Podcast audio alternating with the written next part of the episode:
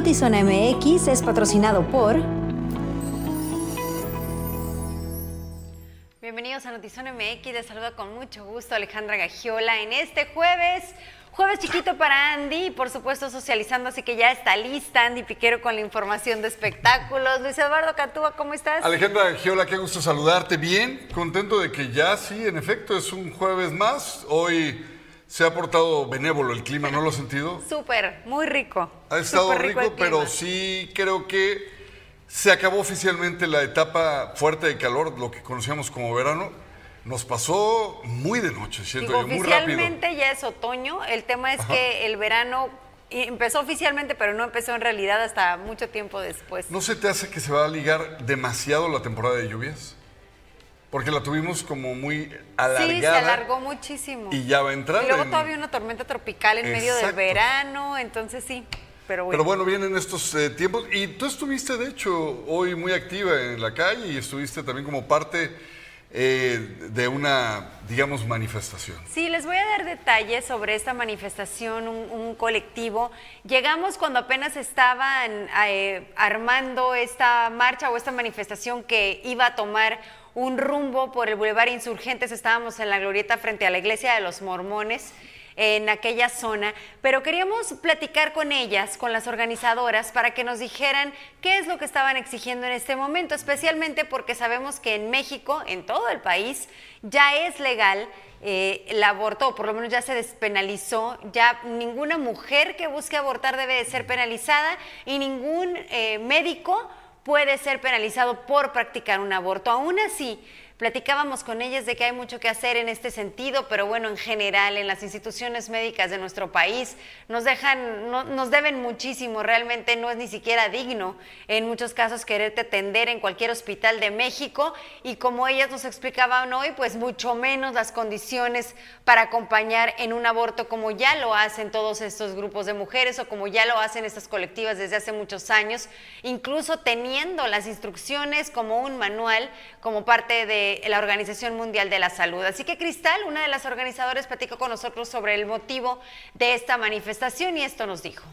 Quienes hemos estado a la vanguardia en temas de aborto somos las acompañantes de aborto. Y ahora que está despenalizado, el Estado debe de comprender y de aprender a voltear a ver los eh, sistemas organizados que tenemos. Los vehículos que estaban también no nos, no nos permitieron que se grabara muy bien el audio, pero estuvo muy interesante conocer eh, cómo acompañan este grupo de mujeres a otras mujeres que buscan abortar, sobre todo porque nos dicen ya es muy sencillo, ya no, no son métodos como antes, afortunadamente, una pastilla y un acompañamiento de alguien que realmente conozca de este proceso como ellas lo hacen con decenas de mujeres. Aquí el tema es que no se está vinculando por parte de la autoridad, es decir, se aprueban las leyes solamente con intención de decir una palomita más, solamente por política, solamente por ser aceptadas o aceptados nuestros políticos, pero no con una vinculación real en donde se exija a las autoridades de salud, de salud tener las posibilidades. Y precisamente otra de las organizadoras nos habló de esto, se avanza pero muy lento.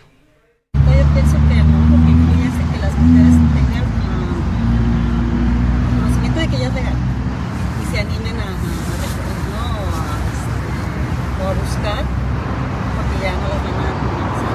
Pero pues todo lo que han aportado nada más a la solo público y entonces ya algunas este, conocen este, que ya es este, pero estamos hablando de un grupo muy pequeño, muy pequeño, muchas mujeres. ¿eh? Bueno, pues ahí lo tiene. Eh, lo comentaba ahorita Alejandra, falta todavía la vinculación. Falta mucho por avanzar en estos temas, pero por lo menos ya los pasos ya son más firmes, son lentos, pero son seguros y creo que dentro de poco vamos a ver ya un poquito también de compromiso por parte del sector médico en este sentido. Oiga, fíjese que un grupo de residentes en otros temas, de los fraccionamientos Hacienda Agua Caliente y Lomas de Agua Caliente acudieron a las instalaciones del Tribunal Estatal de Justicia Administrativa para cerrar simbólicamente las oficinas y denunciar que el presidente de esta instancia podría estar coludido con una empresa que está construyendo un edificio departamental justamente ahí en la zona.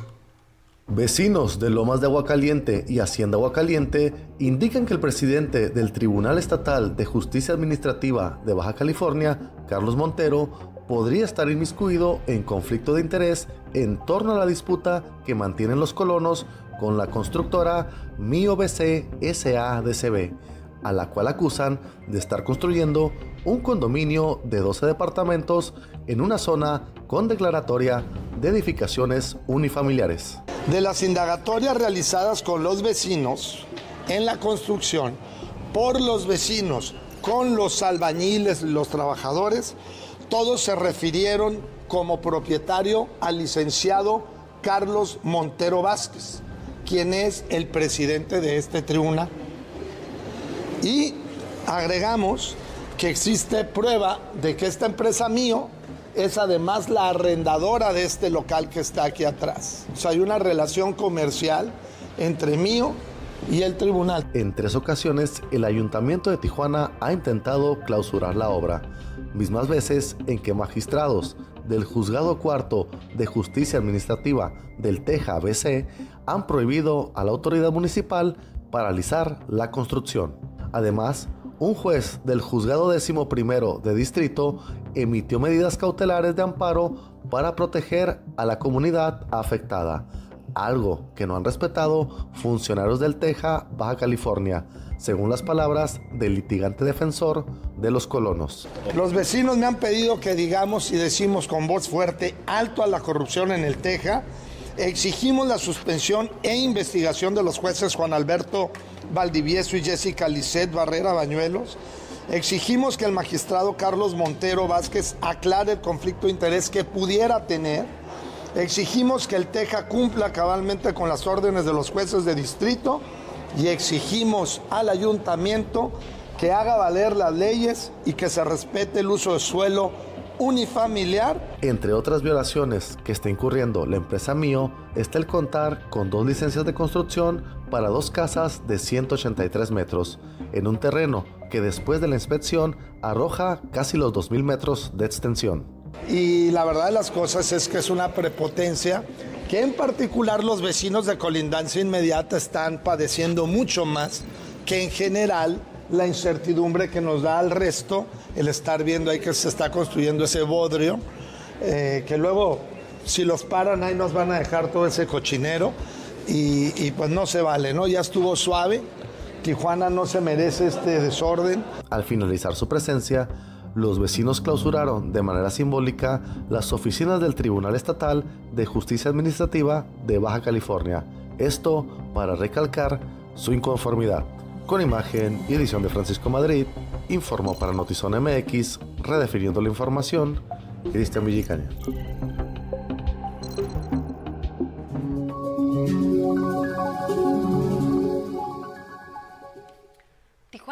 Merece el desorden y además no se merece esa impunidad, Luis. Yo creo que eh, esa es gran parte por, de lo que debe de atender la autoridad y que tiene que voltear a ver. Me da mucho gusto que esos vecinos y encabezados por Juan Marcos Gutiérrez no quiten el dedo del renglón, porque lo que ya basta es estar siendo pisoteados como ciudadanos por la corrupción o porque haya alguien vinculado, porque el ayuntamiento ya clausuró esta obra tres veces y las tres veces el tribunal permite su reapertura o revoca este, esta clausura. Entonces, ¿hay algún interés o alguien está soltando lana? Y la verdad es que eso es lo que ya, ya basta. Cuando el permiso de construcción está entregado para una superficie o una construcción determinada y esto es 10 veces más grande. Lo hemos visto hasta el cansancio, Alejandra. Eh, se maneja una cantidad estúpida de dinero por debajo del agua para romper todos los eh, parámetros de lo establecido de acuerdo a estudios que se le han practicado por años.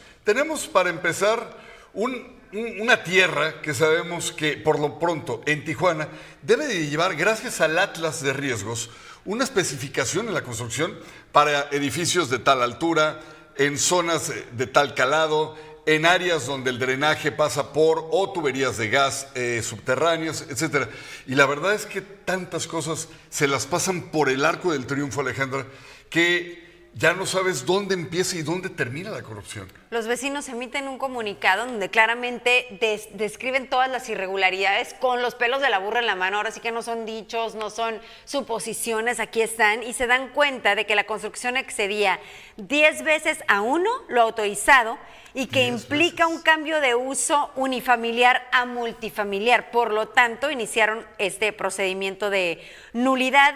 Sin, sin embargo, la empresa ya había obtenido previa e ilegalmente resoluciones de suspensión y protección por parte del Juzgado Cuarto de Justicia Administrativa, que es el TEJA. O sea, realmente a todas luces y por todos lados se está violando la ley en este caso. Los vecinos pues están manifestando, pero no van a quitar el dedo del renglón hasta que se haga justicia o por lo menos se acomoden las cosas de forma legal en documento como debe de ser. Da mucho coraje, Alejandra, tener de referente una ciudad como San Diego, porque quieras que no, siempre que uno cruza, hay eh, imposible de no, o sea, es inevitable no hacer una comparación, porque si nada más nos divide eh, una construcción nada ancha, que es un muro y luego las oficinas en San Isidro, o sea, realmente ¿qué nos divide, Alejandra? Nada. Pero lo que nos divide realmente son años de avance y de respeto a las leyes y de castigos severos a quienes las rompen o las infringen o intentan infringirlas. Por eso es que en Estados Unidos tienen estos maravillosos freeways, estas salidas que van directo a las colonias, que en este caso son las ciudades o los, eh, sí, los fraccionamientos de las mismas ciudades. Por eso es que tienen un trolley que se maneja por dentro de las ciudades. Todo está pensado, todo está diseñado. Llegas a la ciudad y ahí hay estacionamientos para qué? Promoviendo el no uso del automóvil. Llegas y encuentras un lugar donde está permitido el rascacielos más largo que te puedas imaginar, más alto que te puedas imaginar. Aquí en Tijuana parece que en vez de darle para adelante con una buena planeación, con lo poquito que queda por crecer, ya no hay forma, le dieron en la madre tan feo, Alejandra, en administraciones pasadas, y ahora esta pareciera que se empeña en hacer lo mismo, que ya es como un el año de Juárez. Sí, definitivamente. Te- les agradecemos a quienes en este momento se suman a la transmisión. Kalel, te extrañamos, no nos has venido a visitar, ahora sí, este, nos debes las visitas de viernes. No es de Juárez, es de Hidalgo. Bienvenidos a Climbam, 24 horas de entretenimiento gratuito. Aquí les damos una guía de uso para disfrutar de nuestra plataforma. Primero, ingresa a la web buscando portal Climbam. Accede a la página, navega por la plataforma, selecciona en el menú el programa de tu preferencia. Entra y disfruta del programa. Listo, ya estás navegando en Climbam. Comparte con tus amigos, familiares, compañeros de trabajo y sigue disfrutando las 24 horas de Climbam. Diversión e información en un solo clic.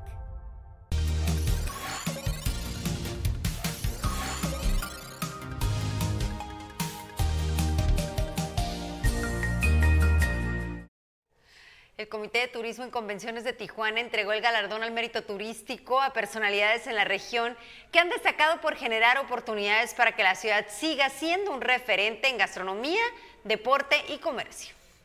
es un reconocimiento, reconocimiento que le aporta algo a la ciudad.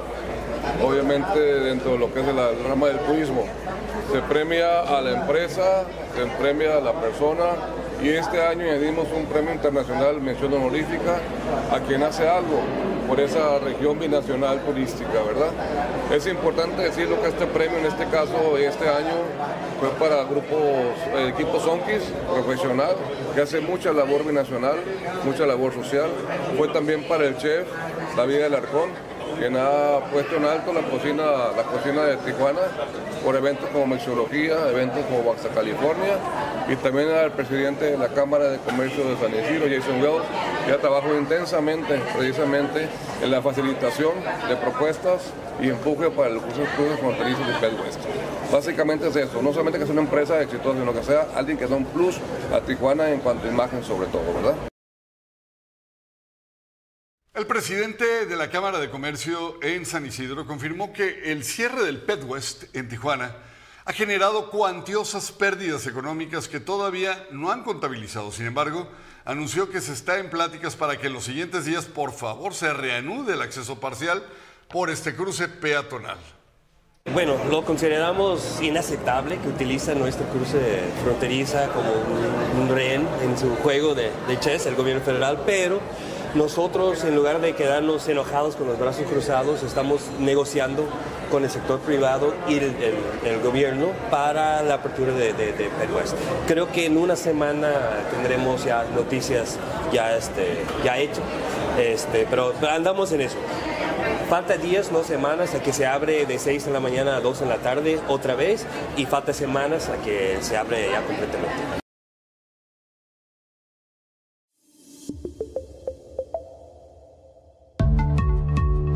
Rehabilitación del Centro Acuático Rosarito en la Unidad Deportiva Andrés Luna. El deporte ha sido vital en este gobierno municipal y uno de los principales espacios utilizado por los rosaritenses para fomentar el deporte requería de mantenimiento urgente en su alberca semiolímpica, chapoteadero, así como la reparación del cuarto de bombas de calor para la alberca. Todo ello se realizó con una inversión de 7.340.000 pesos todo con recursos propios, gracias a las finanzas sanas de este gobierno. Así cumplimos nuestra promesa de impulsar el deporte a través del mejoramiento de las instalaciones deportivas. Esto es infraestructura que brinda bienestar. Informe 2. Resultados de gobierno. Araceli Brown Figueredo, presidente municipal de Playas de Rosarito. Alto Boxing Club está de fiesta y está tirando la casa por la ventana te ofrece un 50% de descuento en una disciplina o en World Class al inscribirte en este mes de septiembre, así que aprovecha, no dejes pasar esta única oportunidad de mejorar tu salud y condición física con expertos y las mejores instalaciones. Inscríbete hoy mismo pide una clase muestra y descubre tu potencial.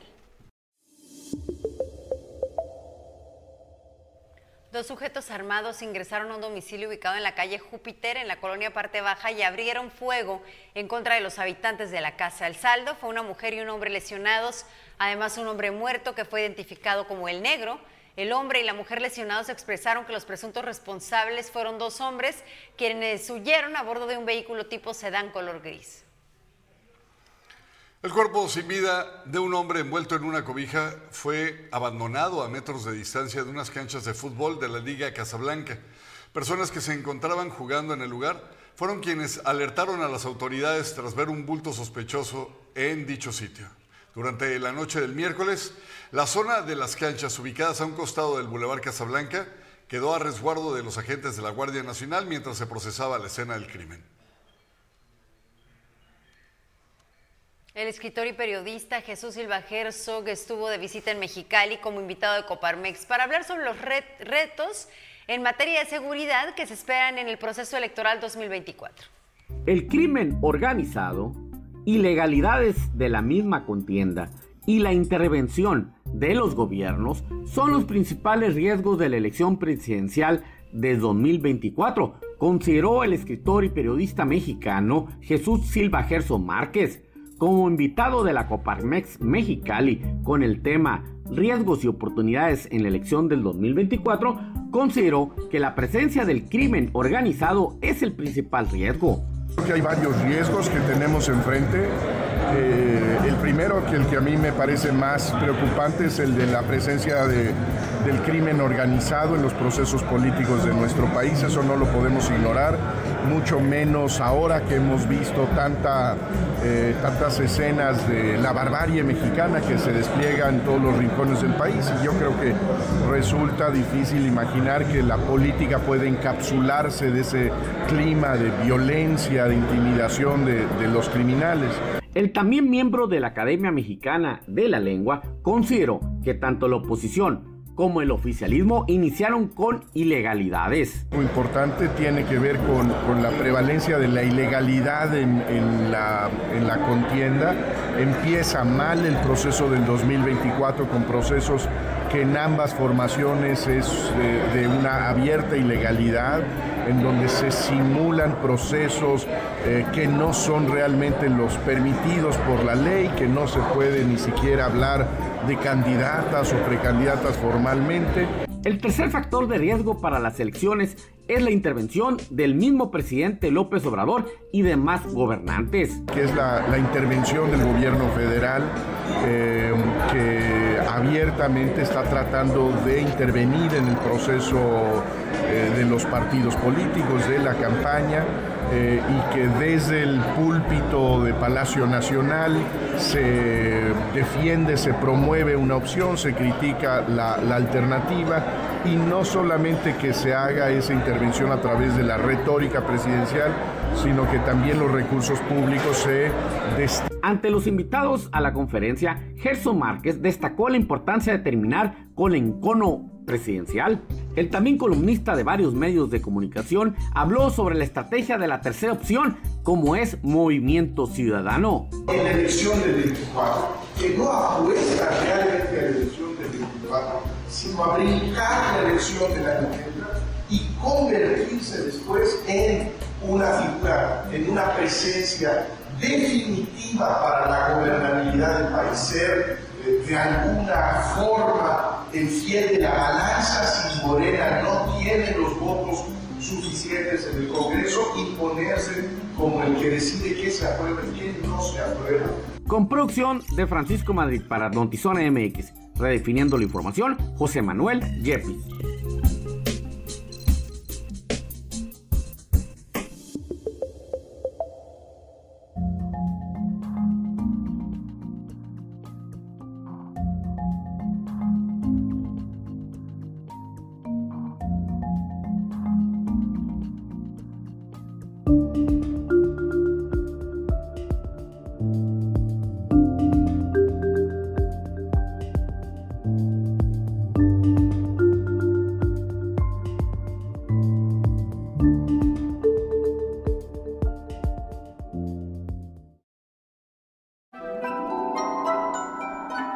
Se supone que consiga trabajo uno aquí? Damas y caballeros de la Junta, él es Paul Carpenter. Qué gusto que nos encontraras. ¿Qué es lo que haces en tu tiempo libre? Bueno, todo mi tiempo es libre.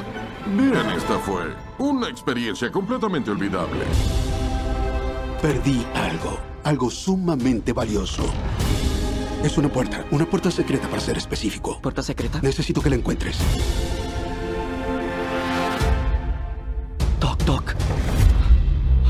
¿Te lleva a donde quieras ir? Este se convirtió en el mejor trabajo del mundo. ¡Vamos! ¡Wow! ¡Es... ¡Cuidado! ¡Increíble! Quien cierra la puerta se queda con la puerta. La puerta secreta. Seis de los siete jóvenes secuestrados en Zacatecas fueron hallados muertos. Esto lo confirmó el secretario de Gobierno Rodrigo Reyes.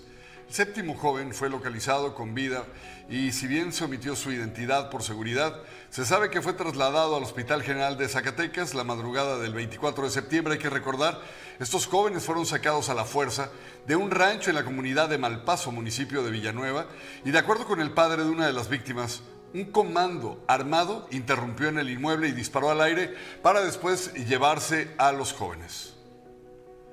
Un fuerte golpe al crimen organizado se dio luego del decomiso de un cargamento de marihuana escondida dentro de un camión descubierto en la garita comercial de Otay. Droga que fue valorada ya en más de 5 millones de dólares, informó la autoridad del CBP. El detenido es un hombre mexicano de 46 años que conducía un camión con remolque. La droga venía en 102 paquetes ocultos dentro de un envío en cajas de cartón que presuntamente llevaba discos. Una fuerte explosión se registró en un aeropuerto en Tashkent, la capital de Uzbekistán. Según la cadena rusa, RT, el violento estallido se dio en la zona de aduanas de la terminal aeroportuaria a efecto de que, más bien, perdóneme usted, afectó, afectó varios de los vidrios de las residencias que estaban a la redonda. La explosión, que está siendo ya motivo de investigación, se produjo en la zona de almacenaje de la empresa Interlogistics. El segundo debate republicano se dio el día de ayer con una crítica abierta al expresidente Donald Trump por saltarse por segunda ocasión este encuentro. Dijo, debería de estar en el escenario esta noche, debería de defender su balance en el que añadió 7.8 billones a la deuda. Así lo criticó el gobernador de la Florida, Ron DeSantis. El día de hoy tengo de invitado a un gran amigo, un artista. ¿Cuántos chefs has fotografiado? Pues, Llevamos no, 4.700. Mírate nomás. ¿eh? Entonces es el pan brioche, la manzana caramelizada con echalots, después viene el foie gras. Y, este, y esto para acompañarlo con un vino dulcecito. Y se lo voy a poner aquí para darle color. Fíjate que a mí me gusta mucho cocinar y le he aprendido mucho a, a los chefs. Sigo siendo muy malo con la decoración. Bueno, oye, pero qué fotografía está bien, estás, Josué. Entonces aquí ya tenemos nuestro primer platillo que es el foie gras. Se ve increíble. Aviento la crepa. Mira. ¿Sí? Aquí dentro de la salsa, pues para cargar el saborcito a... Haz de cuenta como estaba haciendo unas crepas de cajeta, ¿no? Sí. Ahí. Hazme por favor. Haz esto. Como si este fuera tu monóculo. Al revés, al revés, al revés, para que salga. Ah, así como para Sí, verlo. como si fuera estás viendo a través de ahí. Cortamos las cebollas ciegas. Ah, ¿eh? sí. A ciegas.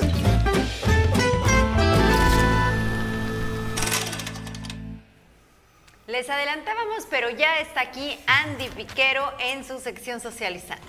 Y no es viernes, pero para ella la actitud lo es todo y ya es actitud de viernes. ¿Cómo estás, Andy? Buenas tardes. Buenas tardes, estoy muy bien, feliz de estar jueves, este jueves aquí con ustedes. ¿No me extrañaron el jueves pasado? Claro, ¿Lo notaron? siempre. Mucho. Bueno, pues yo llegando, llegando y invitándolos a que se ganen 24 millones de pesos con el primer, primer premio perdón, de lo- del 91 Magno sorteo del agua BC.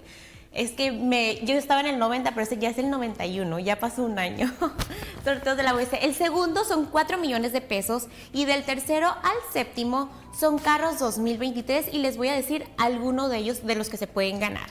Son, es un GMC Sierra AT4, un Audi A5 Sportback y muchos otros más. Estos son algunos de todos los que se pueden ganar. Recuerden que hay más de 4 mil 41 millones de pesos en premios. Así que, ¿qué esperan? Compren su boleto en www.sorteosubc.mx.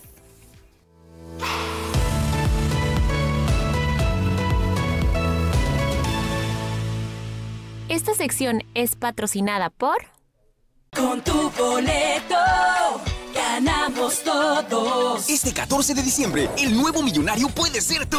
Compra hoy tu boleto del 91 sorteo magno de la Universidad Autónoma de Baja California y participa por 24 millones de pesos. También puedes ganar 4 millones de pesos, 5 autos del año y mucho más. Disponibles en www.sorteosuabc.mx. ¿Cómo la ven? Así que entren y compren su boleto, no pierdan la oportunidad. Y bueno, para comenzar les adelanto que estaremos hablando de un supuesto romance que anda por ahí en redes sociales circulando de Eisa González y también de Sergio Mayer. Comenzamos.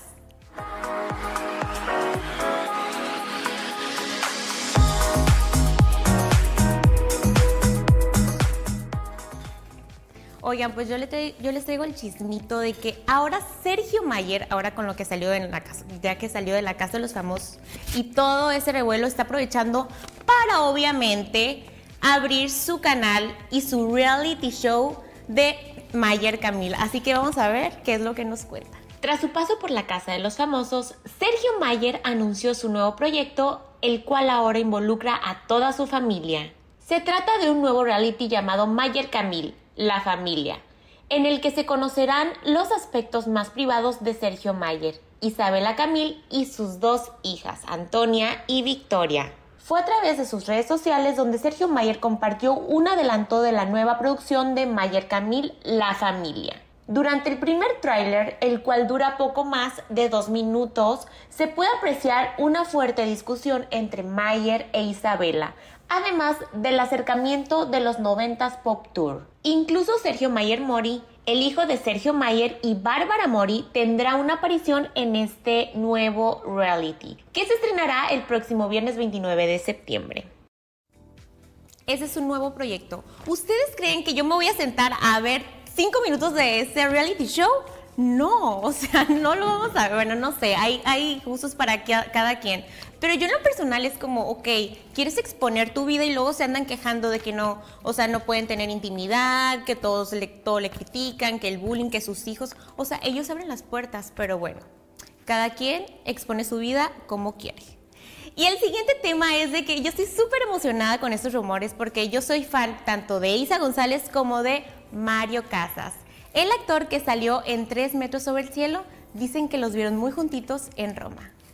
Las redes sociales están ardiendo con fotos y videos de Eiza González y Mario Casas, quienes han hecho saltar las alarmas de un posible romance, luego de ser captados como dos turistas más por la romántica Roma. En las imágenes se observa que Eiza andaba dando de saltos por las calles empedradas de la ciudad eterna y paseando de la mano del actor Mario Casas.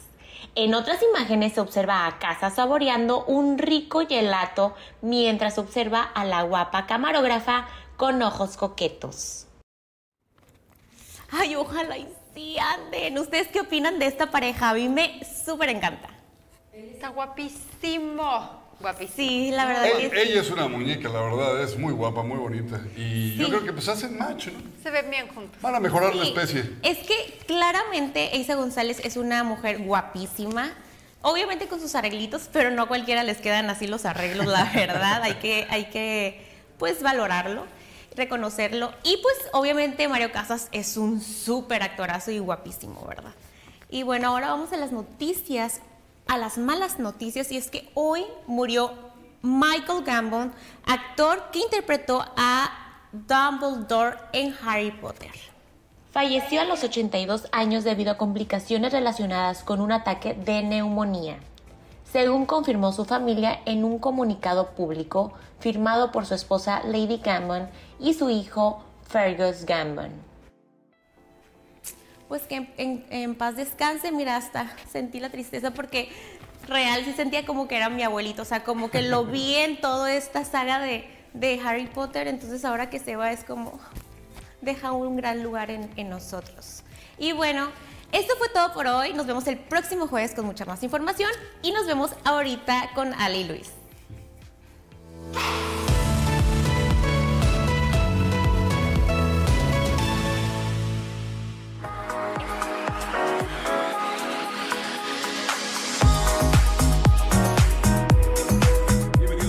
Contexto, les saluda Pablo Barragán. En esta ocasión vamos a hablar nuevamente de uno de los muchos temas que en lo personal me apasionan y que es eh, el folclore.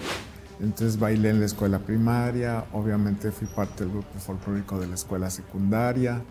Este, estuve también estudiando en la Preparatoria Federal Lázaro Cárdenas y fui alumno de la maestra Carla. Eh, esta decisión de, de estudiar esto. Mi mamá siempre quiso que yo fuera médico y mi papá esperaba que fuera ingeniero o arquitecto. Y la arquitectura sí me llamaba un poquito la atención, pero este, las otras dos carreras no. Se presenta la oportunidad a través de un maestro que tuve, eh, José Luis Supo Rendón, él ya falleció hace muchos años, pero él era de Sonora y formó un grupo en la Escuela Secundaria Técnica 1 donde yo estuve estudiando. Me dice, eres bueno para esto, te gusta, deberías de estudiar profesionalmente. Investigó y me dio la, la información de la Escuela de la Danza Mexicana en Tepic con el maestro Jaime Buentello Bazán. Y este, pues nada más les avisé a mis papás que me iba todo el verano a estudiar para allá. Y pusieron el grito en el cielo, pero finalmente este, accedieron a que me fuera. Es conmemorando 40 años de haber creado esta, esta agrupación, Sí. en donde estás reuniendo también a algunos de los fundadores.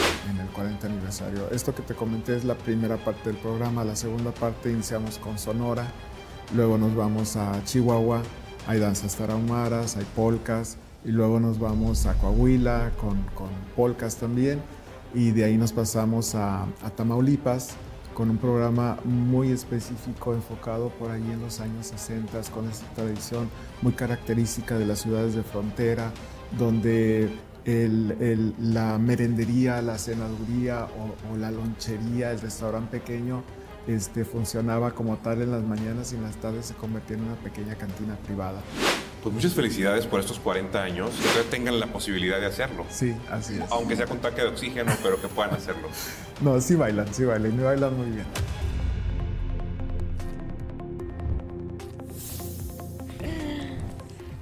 En Zona de Contexto hoy a las 7 en punto. Ya nos vamos, Andy. ¿Qué va a Ya pasar nos este fin de vamos, semana? Qué tristeza. Este fin de semana pueden pasar muchas cosas. Oigan, aunque no lo crean, hay alguien aquí que dice que ya quiere ver la serie de Sergio Mayer. No, yo ni 30 segundos de eso ¿De creo que verdad? soportaría. Bueno, véanla y me, me dicen sus, sus comentarios, Sí. porque la verdad yo no me voy a sentar. Aquí a la persona que nos dice que ya que la quiere ver, nos, exacto, nos da- a lo mejor hay muchas personas que padecen de insomnio y necesitan este tipo de droga tan pesada como para caer fulminados. Entonces, Seguro Ernesto mejor Eslava le daría un punto de estrella a eso. Ah. Creo que no sé. Un piquito de estrella. no se desgastaría en ver a Sergio Mayer. Es que jamás. de veras.